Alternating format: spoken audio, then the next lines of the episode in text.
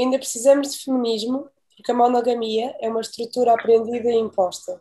Ainda precisamos de feminismo, porque qualquer relação romântica ainda é vigiada e influenciada pelas normas conservadoras da sociedade. Ainda precisamos de feminismo, porque não existe um único tipo de relação correta. Ainda precisamos de feminismo, porque uma hierarquia de relações forçadas é violento. Ainda precisamos de feminismo, porque as mulheres ainda são vistas como propriedade nas suas relações. Ainda precisamos de feminismo, porque as relações de poder de género estão ainda muito presentes em relações românticas.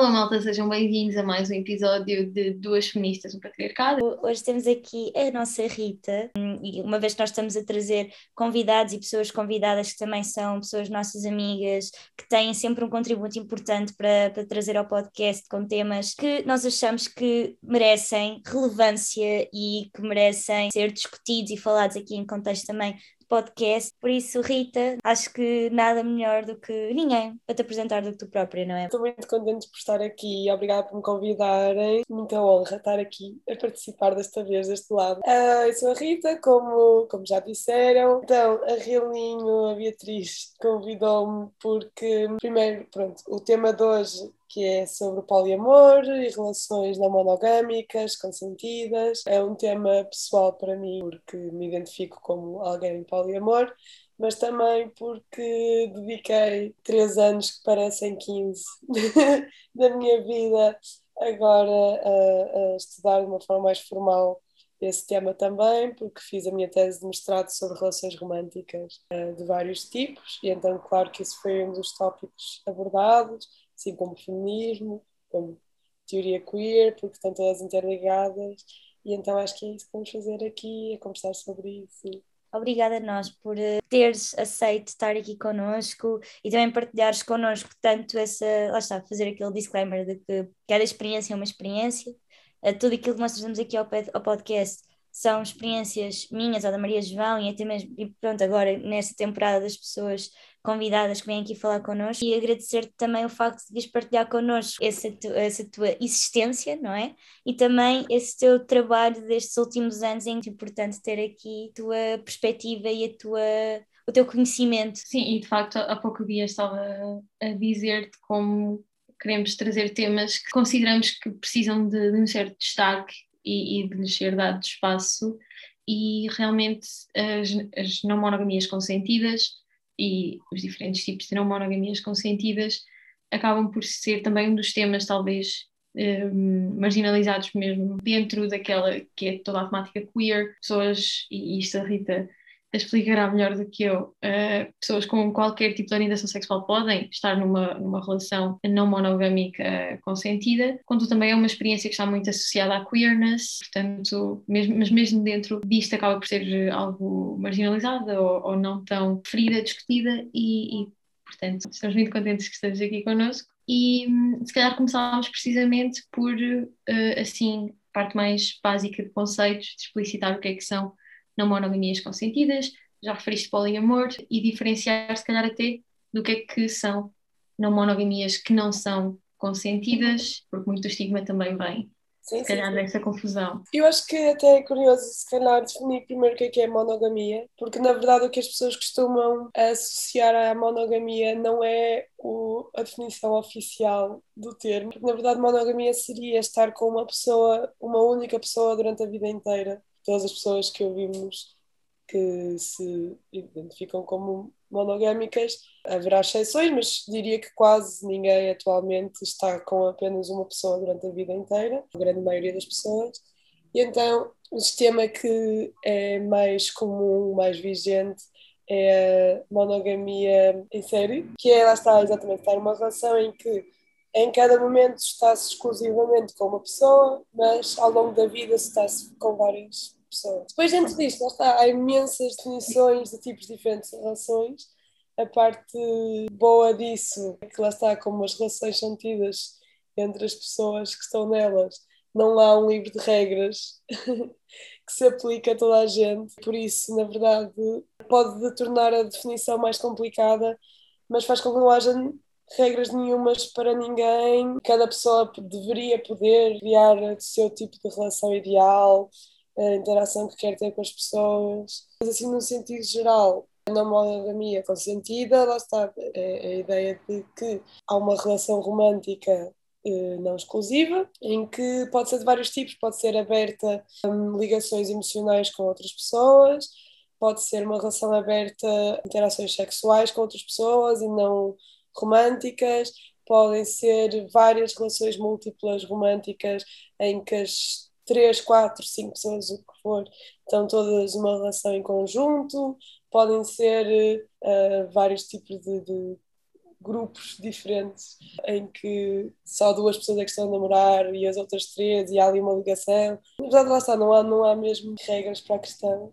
Uh, quando falamos de poliamor, uh, é a ideia de lá está, de que uma pessoa sente que se consegue apaixonar por mais do que uma pessoa ao mesmo tempo. E é aí que eu posso falar da nossa mais de experiência pessoal, porque é algo com que eu me identifico, é algo com que eu sempre me identifiquei, na verdade, o que é uma experiência engraçada de partilhar, se calhar.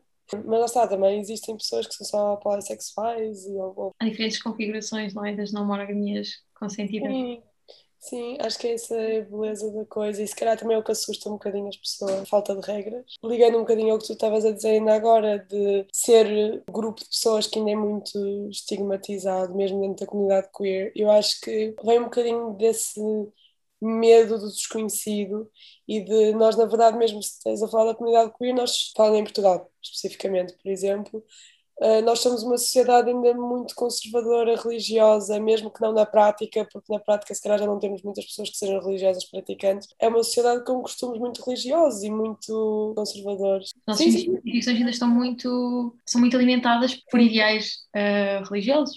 Uhum. Sim, sim, sim. Queremos que não está presente. Claro, e, uh, e mesmo toda a ideia de crescer a pensar no casamento como objetivo futuro e como objetivo de vida uh, para muitas pessoas pode ser o caso e é um desejo pessoal, para muitas é algo implementado por essa práticas e esses costumes. Vem um bocado de necessidade até capitalista, conservadora, que está muito unida à igreja também, mas é os interesses capitalistas, de controlo das pessoas, de ter uma, um casamento monogâmico, heterossexual, ajuda ao capitalismo, porque assim vai haver as dinâmicas de poder que facilitam as horas de trabalho e as horas de trabalho de cuidados, etc, etc. Se calhar essa, essa liberdade de poder explorar o tipo de relação que cada pessoa quer, que cada pessoas em conjunto querem, está muito limitada por, por esse medo e por essa visão de que é algo errado e de que há uma única forma de amar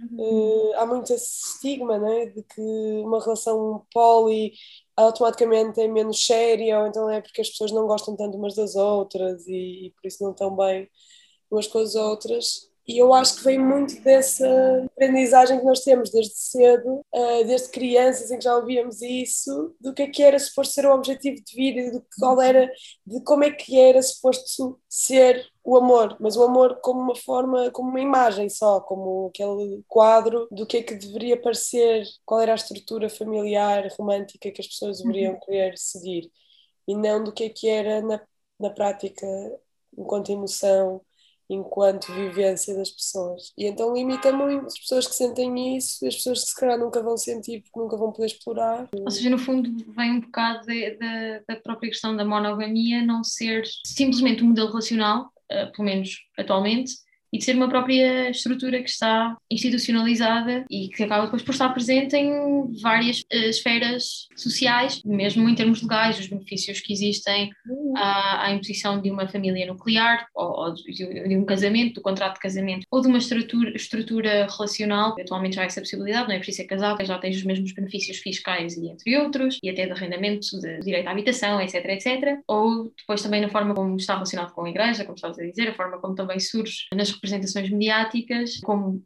a única forma de nos relacionarmos, a monogamia, se aparecesse só como um dos vários modelos relacionais, não, não há nada de errado, não é? Sim, é isso. Ninguém. Eu não tenho problema nenhum com a monogamia em si. Eu tenho um problema que ela seja imposta sobre as pessoas. É. O sistema que está por trás disso, não é? Que acaba Sim. por. É o controle também dos corpos das pessoas para alimentar este Estado, este sistema patriarcal e. Fosse uma escolha, uma das opções que cada pessoa teria, uhum. tudo ok, perfeito, quem se queria, seguia isso. Na minha experiência, eu acho que fui já muito mais discriminada por ser poli do que por ser queer, uh, tanto dentro como fora da comunidade queer. O que é muito estranho, porque eu não estava à espera que fosse o caso, mas tanto com amigos, com conhecidos, com família. Família é um tópico grande para referenciar no, no que toca a relações fora de, da monogamia compulsória. Mas sempre senti muito mais confusão, muito mais resistência muito mais julgamento e muito mais conversas agressivas até do que por ser queer. Se bem que eu eu meto um bocado o facto de eu ser poli dentro da minha experiência queer, mas pronto, estou a fazer a divisão só para, para explicar. Mas, por exemplo, não está falando dos meus pais, eu fiz o meu coming out como bi e foi na boa, tipo, ok, houve conversas mais chato, menos chata, mas foi ok. O facto de eu ser poli foi um problema muito grande com a minha mãe. Foi, é, que ela não consegue entender. Lá está, eu acho que é isso na cabeça das pessoas Quer dizer, há uma associação direta. Isto é problemático de várias formas, acho que podemos estar isto até. Mas as pessoas associam, as pessoas dizerem que são poli a ser promíscuo, uma promiscuidade. E lá está, é problemático de várias formas. Primeiro, porque podemos também questionar qual é que seria o problema de uma pessoa ser promíscua. Logo de base, essa comparação como associar promiscuidade a uma coisa má é logo problemática só por si. Mas segundo, é um desvalorizar gigantesco dos sentimentos e das relações uh, que as pessoas podem ter. Porque eu sempre tive relações altamente marcantes, românticas, bonitas, de crescimento mútuo,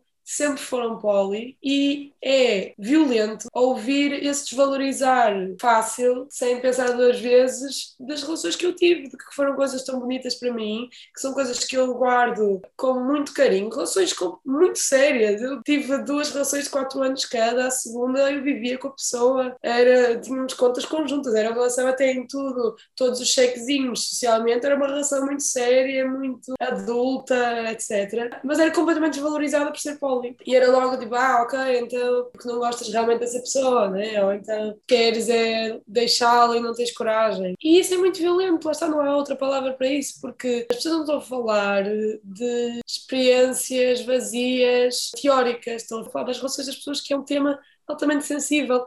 O questionar a sexualidade das pessoas, o questionar uh, uh, as relações românticas das pessoas, está completamente a invalidar a existência delas, nossa. E esse questionar constante é violento, é agressivo, é exaustivo, há muito medo associado. Isso acho que é comum.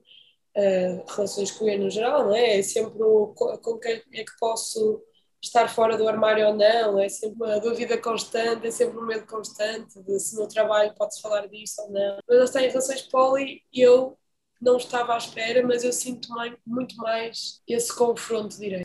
Se calhar as, os temas LGBT, por muito que ainda temos de caminhar, que é muito, muito, muito, uh, ao menos já são mais falados, e por isso as pessoas mesmo não sejam muito aliadas, mas também já há muita gente que não quer saber. Com relações poli, as pessoas sentem-se no direito ainda de tentar forçar a ideia que têm para elas. Se calhar muitas delas está, porque também como foi forçado pela geração dos nossos pais, eu fiz uma entrevista para a minha tese até com o Peter Castro. E ele disse uma frase que é muito interessante, acho que vou fazer quote quase direto porque isto ficou na minha cabeça, que é a geração dos nossos avós vivia numa sociedade muito conservadora, mas também isso não os moía muito porque era tudo o que eles conheciam e eles estavam felizes com aquilo ao mesmo quando estivessem felizes, estavam conformados com aquilo e nem sequer questionavam. Nós já não, nós estamos completamente a romper, a nossa geração a querer romper com tudo o que é, são convenções normativas e sociais, mas nós temos a geração dos nossos pais, que é uma geração muito perturbada, aqui no meio das duas, porque eles já não têm o mundo em que nasceram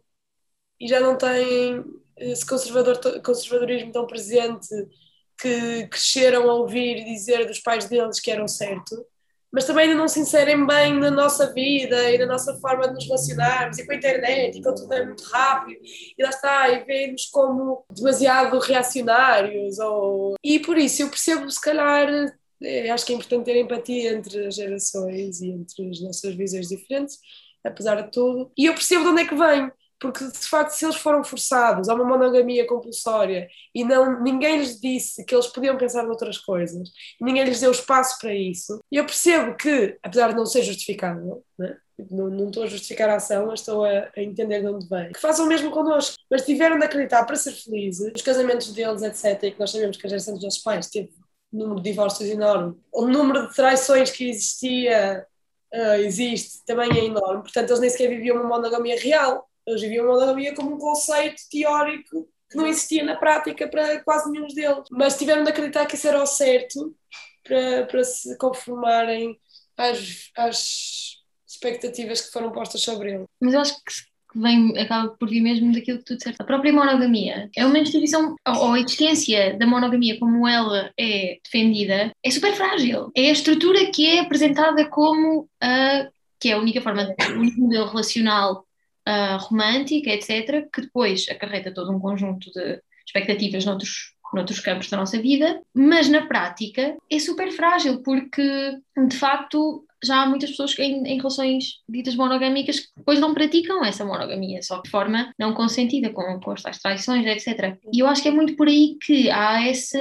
dificuldade de, de compreender uma uhum. existência que não é monogâmica, porque já se tem um bocado essa preconceção, já, já se tem a noção que é frágil. Então, se eu for aceitar esse, esse questionamento, esse verdadeiro questionamento, vou estar a destruir isto aqui e este é o. Ainda mais frágil fica. Sim, é isso, é um pequeno abanão, é fácil para destruir esta estrutura toda.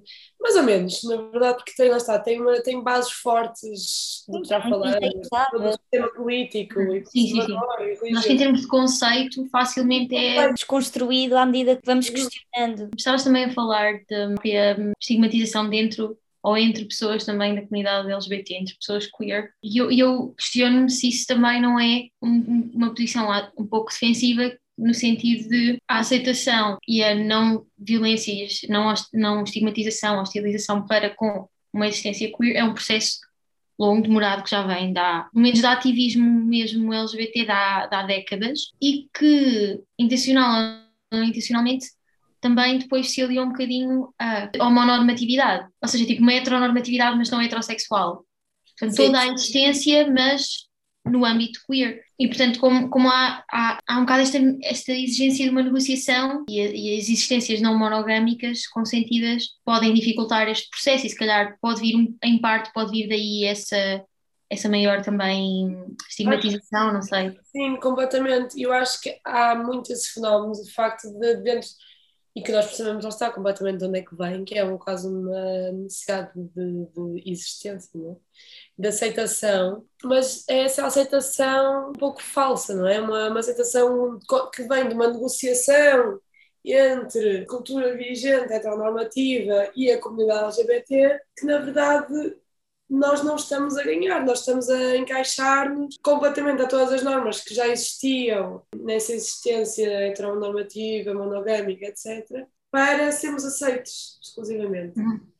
E isso não resulta, nós já, nós já vimos que isso não resulta em inúmeros outros casos. Nós não podemos fazer a luta para tentar agradar ao opressor. Uhum. Até porque isso não é um sair do armário, usando a expressão que, que é familiar à comunidade, não sair do armário, é um pintar as portas com outra cor. É completamente um encaixar só noutra caixinha diferente. É dizer, olha, tens aqui este armário que é um bocadinho mais transparente, salta para este. Aquela expressão horrível que nós ouvimos constantemente de ah, eu não tenho problema nenhum com gays, tenho problema com bichas. Que é uma expressão horrível que toda a gente em Portugal já ouviu, de certeza.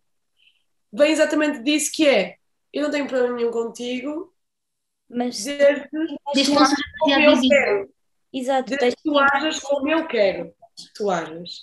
Desde Exato. que tu mostres quem tu és. Se tu seguires todos os padrões heteronormativos, conservadores, o que eu acho que é correto, podes existir à vontade. E lá está, isso não é, isso não é dar liberdade a ninguém, isso não é uh, um progresso real, é insultuoso quase até.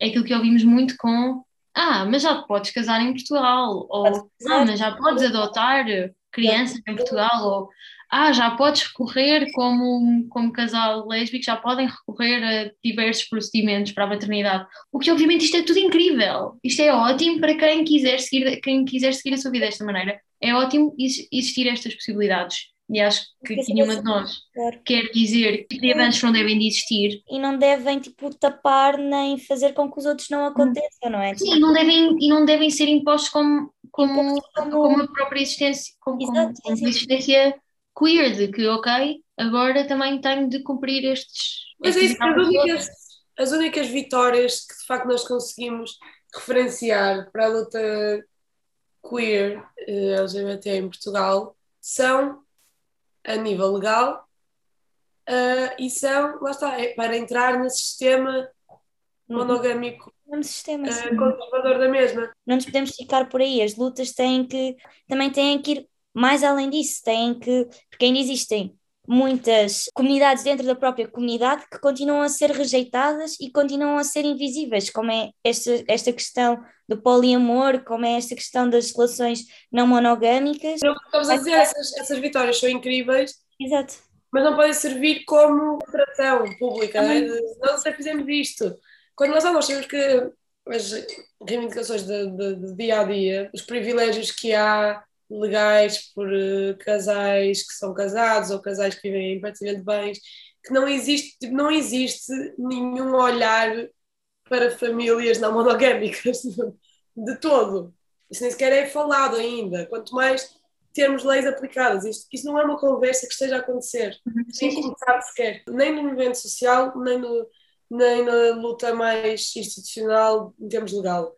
Isto não é uma conversa que esteja a ser tida em nenhum espaço aí, de uhum. forma séria. Isto, isto revela também a própria hierarquização que fazemos da relação romântica, porque nós podíamos colocar aqui outras, outras questões que eu acho também acabam por estar muito presentes em vivências não monogâmicas, que é a valorização dos relacionamentos nas suas diferentes dinâmicas, relacionamentos, um, tipo, as, as, relações platónicas que nós temos, que às vezes podem ser mais ou menos mais importantes do que uma, uma pessoa parceira uh, romântica e todo este questionamento não existe também de porque é que, por exemplo, vais ao hospital e só pessoas de família de sangue é que te pode visitar se estiveres tipo, internado num determinado contexto. Ou casais casados. Ou casais casados, porque é que uh, aquela pessoa que pode ser minha amiga ou minha parceira que vive comigo há anos, ou aquelas duas pessoas com quem eu tenho relacionamentos muito intensos, seja românticos ou não, e não podem porque não estão, não têm um laço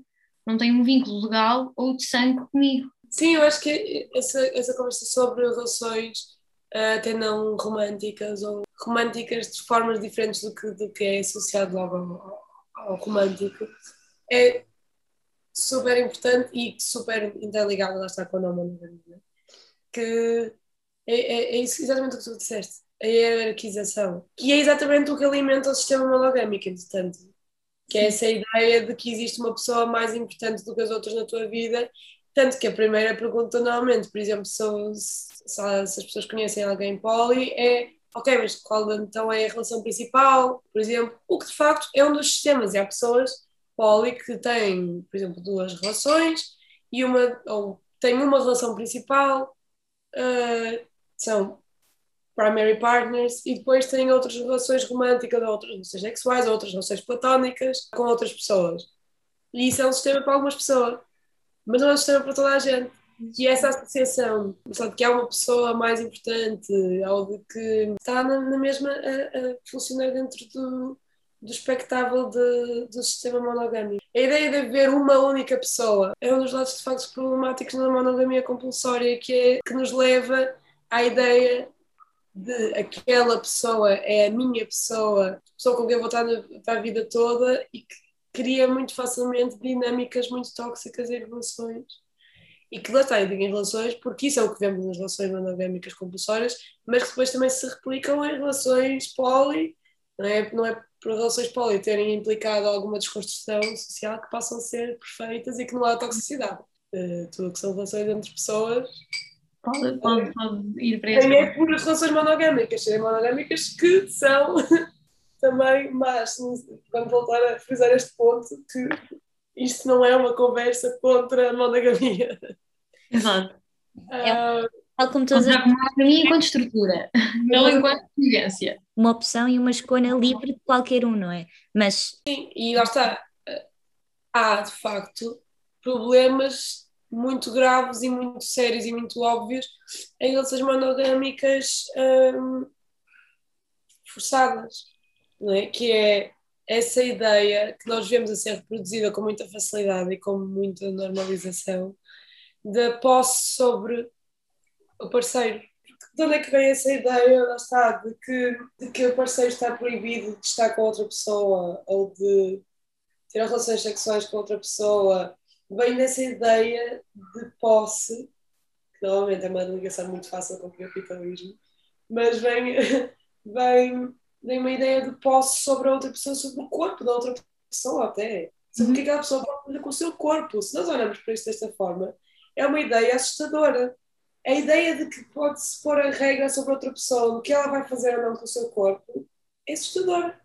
Mas tá, eu acho que isso- essa ideia de posse vem já de quando, da- das ideias, como funcionava uma relação romântica, exatamente no sistema patriarcal em que a mulher era posse do marido, exatamente para alimentar o capitalismo, para a mulher fazer o trabalho doméstico, para o homem fazer o trabalho ah, laboral, físico, que trazia dinheiro, que alimentava toda a economia capitalista. E a verdade é que, tantos anos depois, tendo lá está, por exemplo, relações queer, continuamos a ver algumas dessas dinâmicas de poder continuar estarem muito presentes, apesar de toda a desconstrução que já foi feita, porque estão tão intrínsecas às formas das pessoas se relacionarem, e lá está, porque é a entre gerações, porque é repetido nos mídias, e acho que é a mesma hierarquia que faz com que isso aconteça, com que essas dinâmicas de poder aconteçam, que, que, se- que vemos na, nesses comportamentos mais tóxicos dentro da monogamia, desse sentimento posse, nesse ser intitulado, ser entitled, o ser, o sentir que tem direito a controlar a vida da outra pessoa com base, com, com, usando como justificação o amor. E depois nós sabemos muito bem que acaba por ser muito mais um controle sobre o corpo da mulher, não que não aconteça no sentido, mas que acaba por também por ser muito um resultado desta necessidade de controle do corpo da mulher, preci- precisamente nessas alturas onde ah, a monogamia surge como uma, uma estrutura que alimenta o sistema capitalista, não é? de passagem de propriedade e o controle do corpo da mulher é que é importante, que é para saber que o filho que a pessoa, que a criança que nascer será é um, um verdadeiro herdeiro daquela família e não uma pessoa, um filho bastardo. Então, apesar de existir esse de poder existir esse controle também para com um homem, em- pronto, em qualquer tipo de relação, acaba por ser sempre mais intensificado ao nível dos comportamentos que são, que são lá está, que são controlados, que são exigidos, que são policiados numa mulher. Tanto que quando falas em pessoas poli ou em não monogamias, imediatamente as pessoas pensam em poligamia. Não é de todo poliamor e é exatamente algo que ainda é praticado em vários lugares do mundo, de um homem ter muitas mulheres em casamento e as mulheres têm exclusivamente um único homem que todas elas estão a servir. E é muito estranho que essa palavra seja de uma forma mais normalizada do que a palavra poliamor ou não monogamia. Porque de facto a gente pergunta logo: ah, é, é poligamia, não é? Aquilo. Mesmo sem saberem exatamente o que é que significa. Nós há pouco estávamos a falar também do porquê do poliamor ou de relações não monogâmicas consentidas serem bastante estigmatizadas e questionadas. Eu acho que uma parte, para além daquilo que já falámos, uma grande parte disso é precisamente o facto de romper também com estas expectativas de género, em que é permitida qualquer pessoa ter diferentes envolvimentos em função daquela que é a dinâmica escolhida e não ser algo que é, que é exclusivamente possibilitado ao homem, porque não é preciso irmos para, para a poligamia para percebermos que socialmente sempre foi e continua a ser muito mais aceitável um homem seja numa relação de matrimónio até ter on the side outras pessoas, ou mesmo não estando em relações, o quão mais aceitável é para um homem, sim, envolver-se com várias pessoas simultaneamente ou não, Sim, é isso. E aí provoca muito medo essa capacidade de destruição. Ah, podemos entrar por aí até, não é? Que, que nós ouvimos muito, tanto em relações queer como em relação a, a poliamor, é esse discurso da destruição da família tradicional, destruição da família nuclear. E a verdade é que essa visão do que, do que é a família nuclear é muito mais um conceito teórico, um conceito prático. Mesmo em termos da família com casal heterossexual filhos, quantas famílias neste modelo que se inserir, a partir se inseria no modelo de família nuclear, é que de facto vivem só dependendo da família nuclear e não ao cuidado dos filhos não recorrem era, era exatamente isso. É isso, é que não, não é na prática, não existe uma família nuclear hetero fechada em que os pais é que criam os filhos. Nós temos já muito uma vivência, uma noção de família muito mais líquida e que os amigos também são família e temos uma família super alargada, temos os primos, temos os tios, temos os avós perto. Sim, nós não somos criados só por duas pessoas. A, a, a família que ia ser destruída para de repente uma criança ser educada, a criança ser educada por três pais ou quatro em vez de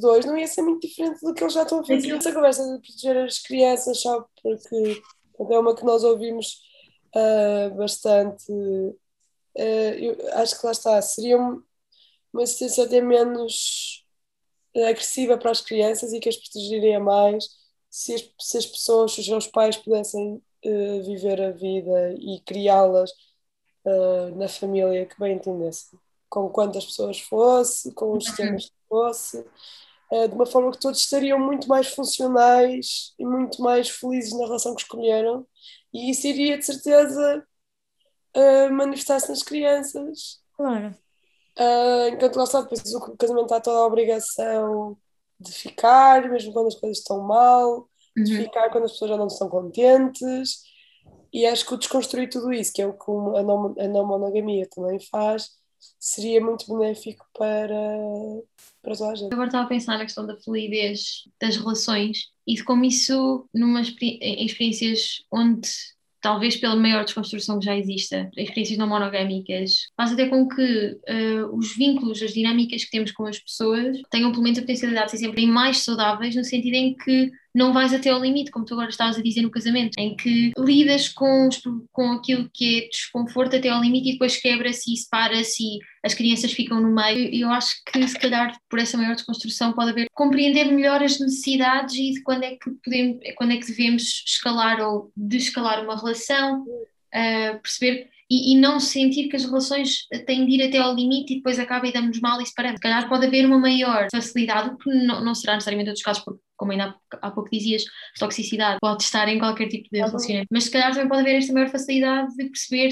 ok, esta dinâmica já não funciona. Não, não quer dizer que em relações monogâmicas não possa existir uma comunicação saudável, mas eu acho que sim, é mais estimulado uma relação na monogâmica sentido. Exatamente porque a comunicação tem de haver. Não. E não há, uma, não há uma obrigação de esconder isso, não é? Se tu tiveres uma relação monogâmica e tiveres a desenvolver sentimentos por outra pessoa, ou se tiveres a sentir atração por outra pessoa, imediatamente isso, como é visto como uma falha na relação, no sistema de relação que tem, vai ter de ser escondido, vai logo criar conforto uma separação entre as pessoas que estão nessa relação. Mas, em princípio, obriga a um nível de comunicação e de honestidade muito maior.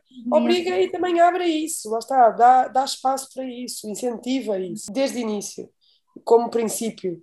De, de, uhum. de, relação. De facto, nunca tive uma relação monogâmica, no sentido mal da palavra, muito antes de saber o que, é que era, o que, é que significava poliamor ou o que, é que significava monogamia, o que, é que significava qualquer coisa. Não sabia nada dos termos, não sabia dar nome a nada disso mas simplesmente sempre achei que era normal. Porque eu lembro, no meu primeiro namorado, tinha 14 anos, namorei dos 14 aos 18 com ele. E logo no início, eu tive uma conversa com ele que foi: Olha, eu não gosto mesmo tipo, de ficar a estressar, a pensar se tu vais estar com outra pessoa ou não. Portanto, podemos fazer um acordo entre nós, que é, se tu alguma vez achares, por mais mínimo que seja, estás interessado em outra pessoa, prometemos um ao outro que a primeira pessoa a quem dizemos é a nós. E assim eu sei que se tu não me disseste nada, eu não preciso estar com nada na cabeça. E se tu disseres, falamos um com o outro e não vou saber por outra pessoa ou nada, falamos só. E ele disse, ah, olha, yeah, tipo, é uma boa ideia. E foi a nossa regra desde sempre. Tipo, havia abertura para conversar sobre interesse entre as pessoas e sobre e que aceitava isso como uma possibilidade. Sempre isso me pareceu natural. Só quando cresci é que descobri que isso era mal visto. Na,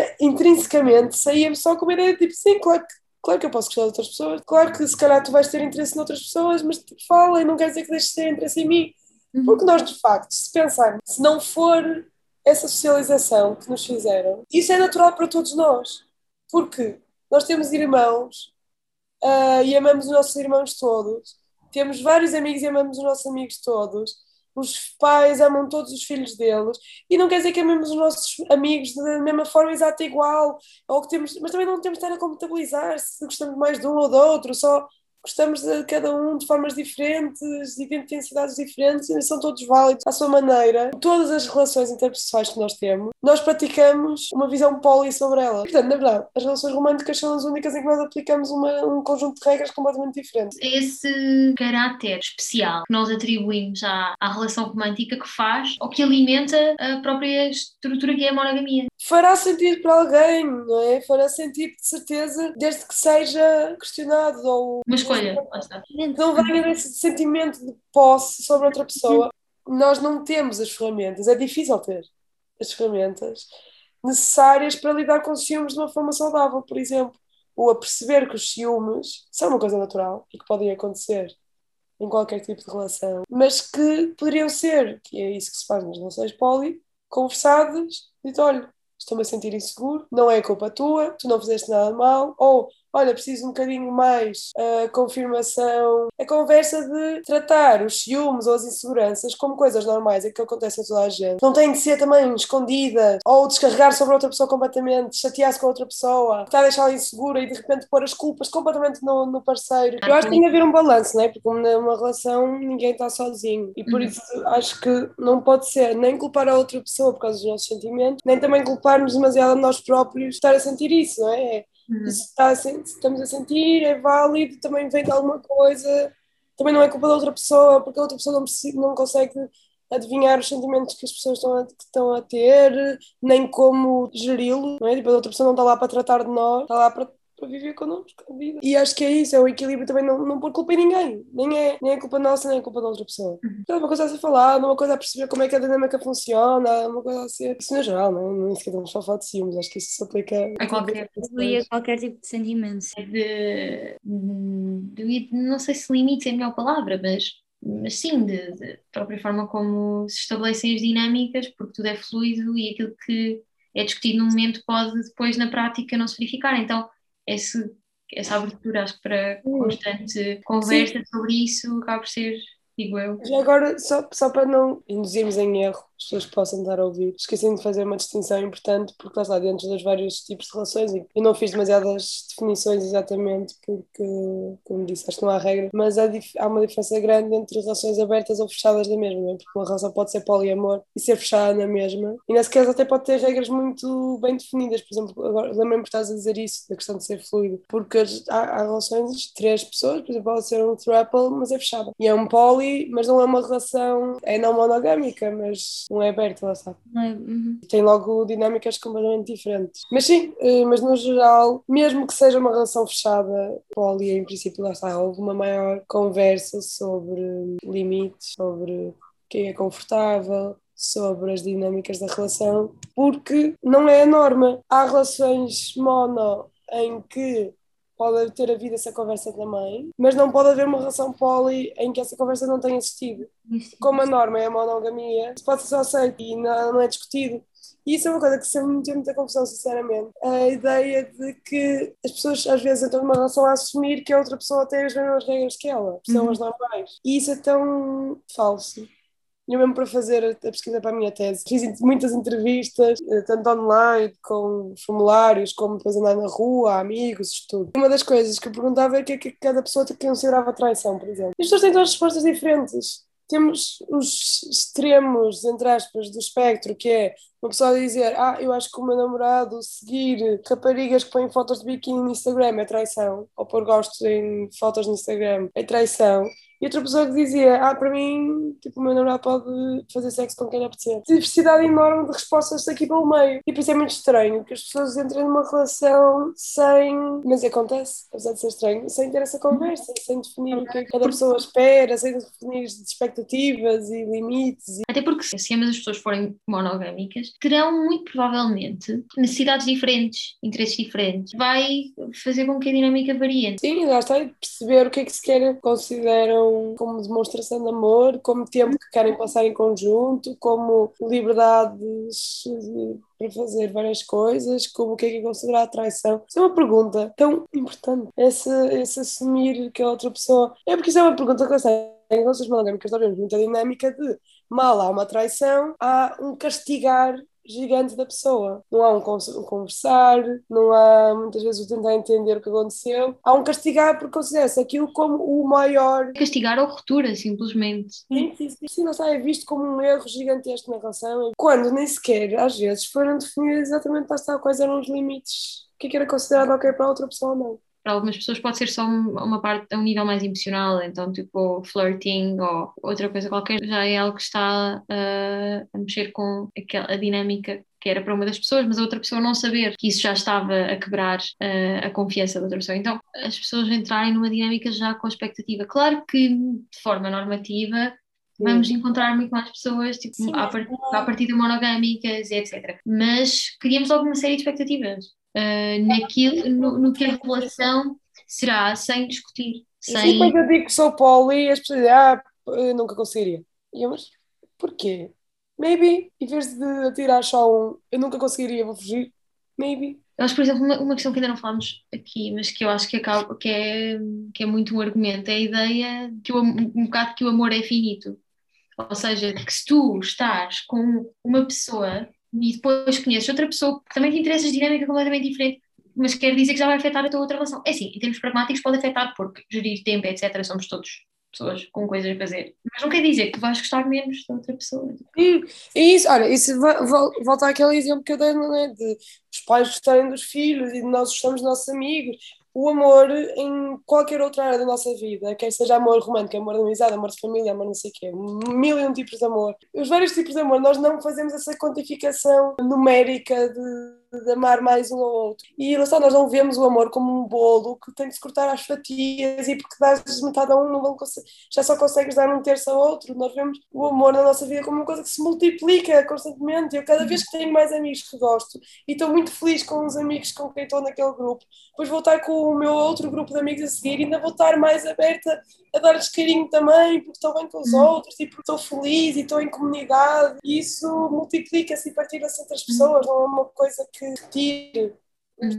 Um argumento até muito usado no poliamor, que é a ideia de é injusto para o teu parceiro colocar as expectativas em cima de que vai satisfazer todas as tuas necessidades e que vai ser tipo a pessoa que tem estar lá para ti sempre. Sim, mas also, eu acho que esse argumento é um bocadinho problemático de alguma forma também de olhar, porque ao mesmo tempo também não olhamos, acho que o ideal não seria olharmos para nenhum dos nossos parceiros como pessoa que vai satisfazer as nossas necessidades ou como alguém está lá para nos servir ou para completar o que nós precisamos ou de quase nos salvar emocionalmente. Portanto, se calhar não com essas palavras, mas é um bocadinho mais... de expectativa toda colocada numa pessoa que vai ser a minha pessoa ideal, perfeita, vamos ser compatíveis em tudo e, não, e por isso não pode haver mais ninguém que é compatível comigo porque isso tira de ti.